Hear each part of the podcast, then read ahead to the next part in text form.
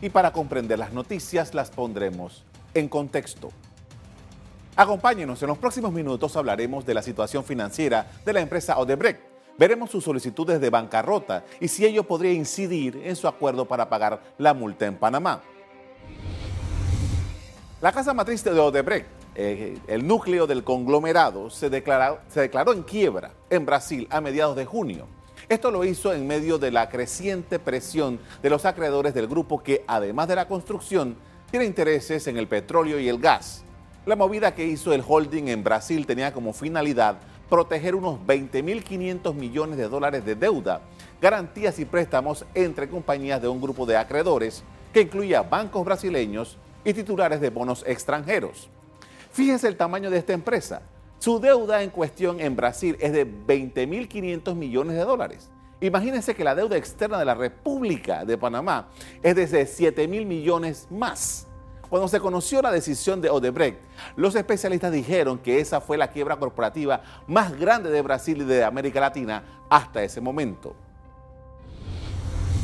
Ahora en los Estados Unidos, los expertos sostienen que se trata de la mayor bancarrota de una compañía en Latinoamérica en los Estados Unidos.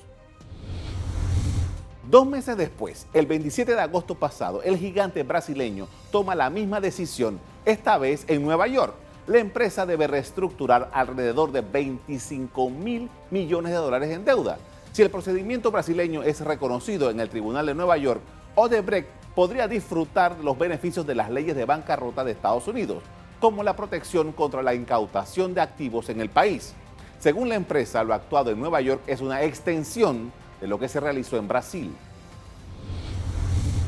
Hace dos años en Panamá, Odebrecht firmó un acuerdo de colaboración eficaz con el sistema de justicia panameño, en el cual se comprometió a pagar una multa de 220 millones de dólares, tras reconocer su responsabilidad en el pago de sobornos a funcionarios del país a cambio de la adjudicación de obras estatales.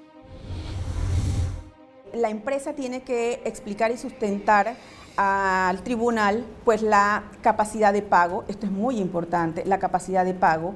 Cuando se firmó el acuerdo de lenidad o de clemencia con la persona jurídica Odebrecht, parte de una premisa, la empresa debe continuar trabajando, la supervivencia de la empresa. La empresa tiene que pagar y responder pecuniariamente a muchos países, entre esos Panamá.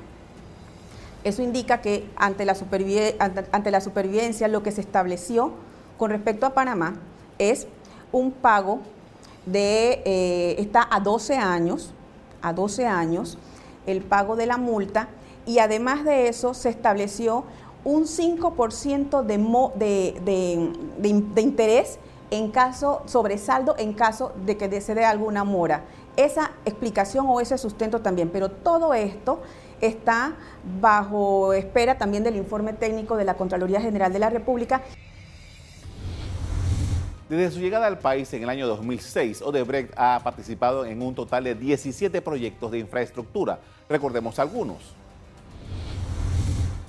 La cinta costera 1, 2 y 3, la autopista Maden-Colón, la cual administra, el sistema de riego Remigio Rojas, el saneamiento de la bahía de Panamá, la renovación urbana de Curundú y la de Colón, la ampliación de la vía Santiago-Vigui, las líneas 1 y 2 del metro, la revitalización de los espacios públicos en la ciudad de Panamá y la nueva terminal del Aeropuerto Internacional de Tocumen, entre otros.